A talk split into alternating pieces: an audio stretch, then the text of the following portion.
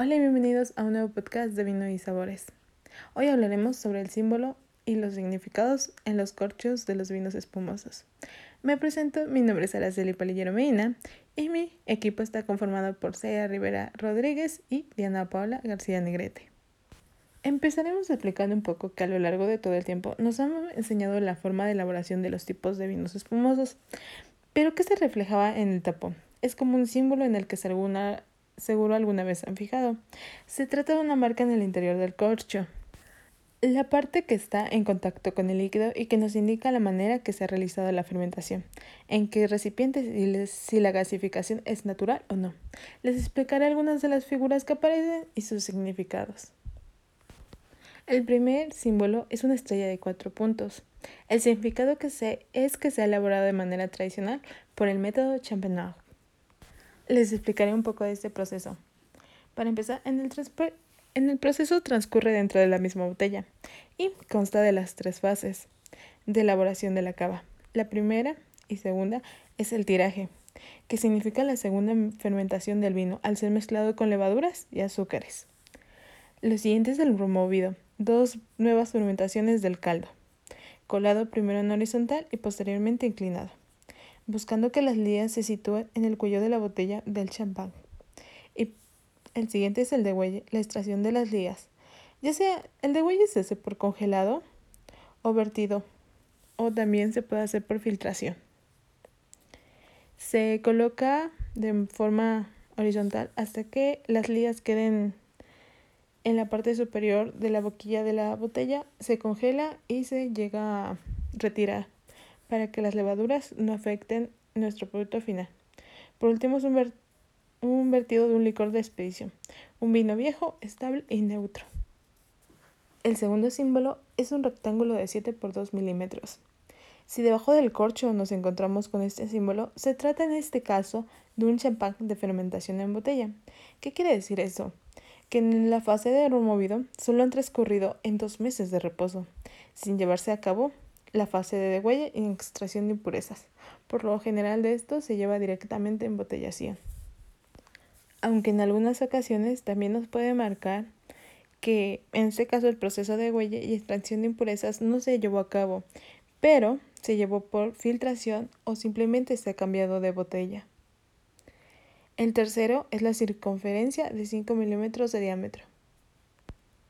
Esta bebida, en vez de conocerse como champán, cava o un vino de fermentación, es conocida como Grand Bass.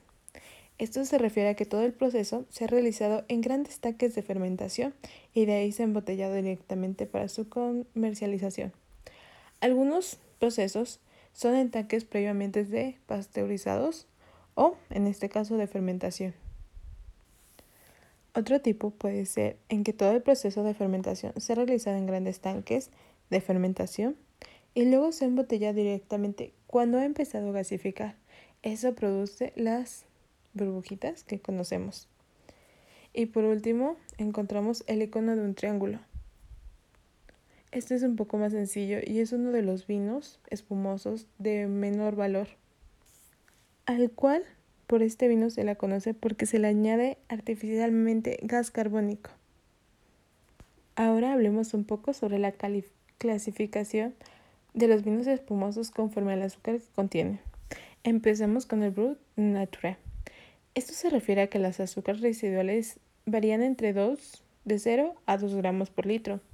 Su traducción es de naturalmente crudo, que significa que está completamente seco, algunos que encontramos son como el Brut de Brut, Brut integral, Brut no dosat y Brut sauvignon.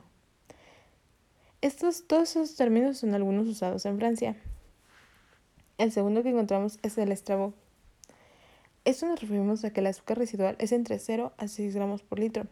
Su traducción literal es la de extra crudo, que significa que es normalmente muy seco, pero si el vino está adecuadamente equilibrado, nunca deberá ser austero. El tercero sería brut.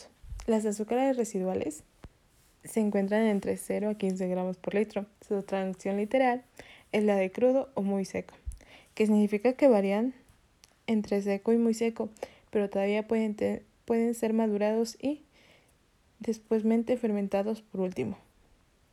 El cuarto es el extra seco. Las azúcares residuales están entre 12 a 20 gramos por litro. Su traducción literal es la de extra seco, que significa que es seco o mediante seco.